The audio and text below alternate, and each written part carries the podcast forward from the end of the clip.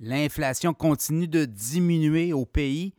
Pour le mois d'octobre, on a eu les chiffres au cours des euh, dernières heures et euh, l'inflation diminue au Canada. On était à, on était à 3,8% et là, on est rendu à 3,1% Donc, euh, la tendance fait en sorte que oui, ça se dégonfle l'inflation, mais au Québec, ça demeure très pénible. Hein? L'inflation, le Québec demeure le champion de l'inflation au Canada.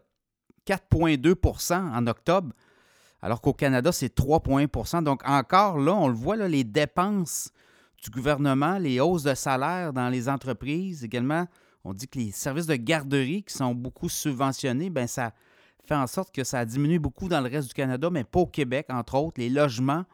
Donc, beaucoup de données là, sur l'inflation, mais clairement, il y a une tendance, ça redescend tranquillement, mais c'est beaucoup plus difficile au Québec que dans le reste du Canada, 3,1% Vous voyez, on pourrait terminer l'année peut-être à une inflation. Ça, c'est pour octobre. Il reste deux mois, là, novembre et décembre. On pourrait peut-être terminer l'année à 2,5, 2,7% au Canada. Donc, voyez-vous, le travail de la Banque du Canada est fait. Très bien fait. D'ailleurs, ça descend. Donc, ça mord. Donc, il n'y aura plus de hausse de taux. Et on peut s'attendre à des baisses de taux. On voit même les banques UBS parler du mois de mars, février-mars. Banque centrale aux États-Unis et euh, le Canada, ben, vous le voyez, l'économie, c'est encore plus difficile. Ça vivote. Donc, ça pourrait avoir un impact. Donc, la bonne nouvelle, c'est que oui, l'inflation se relâche, mais côté alimentaire aussi, ça baisse beaucoup. Donc, on pourrait terminer l'année avec une inflation alimentaire autour de 4,5% Actuellement, on a quoi? Euh, plus de 5% de hausse depuis euh, l'an dernier sur la bouffe, les prix de la bouffe qui diminuent. Donc, c'est des bonnes nouvelles de voir l'inflation comme ça, euh, retraité. On a eu quand même des sommets, euh, souvenez-vous, l'an passé, au mois de juin 2022. On avait de l'inflation, quoi, à 8% au Canada. Et depuis ce temps-là, -là, c'était très difficile à maintenir.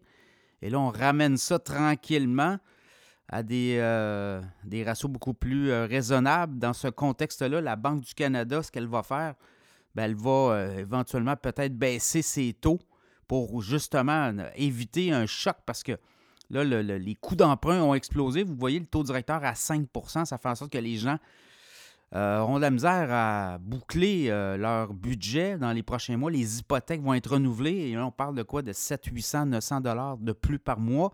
On dit que pour 2024, c'est 15 milliards de moins dans l'économie. Toutes ces hypothèques qui seront à renouveler, qui vont euh, faire fondre le pouvoir d'achat des ménages. Donc, 15 milliards de moins dans l'économie. Vous voyez, ça, ça a un impact sur tout ce qui s'appelle la dépense au quotidien. Et ça, ça peut provoquer des dégâts si on ne fait rien. Donc, c'est pour ça que je pense que les banques centrales, la Banque du Canada, devra réagir rapidement, baisser les taux pour que donner un peu d'oxygène aux ménages qui euh, seront, seront, appelés au cours des prochains mois à vivre du stress encore euh, beaucoup plus intense, alors qu'il y a eu beaucoup de renouvellement d'hypothèques 2024-2025. Donc, dans ce contexte-là, l'inflation, la lutte continue, mais le travail n'est pas terminé. 3,1% au Canada euh, en octobre, c'est quand même euh, très bon score. Au Québec, ben, ça traîne de la patte.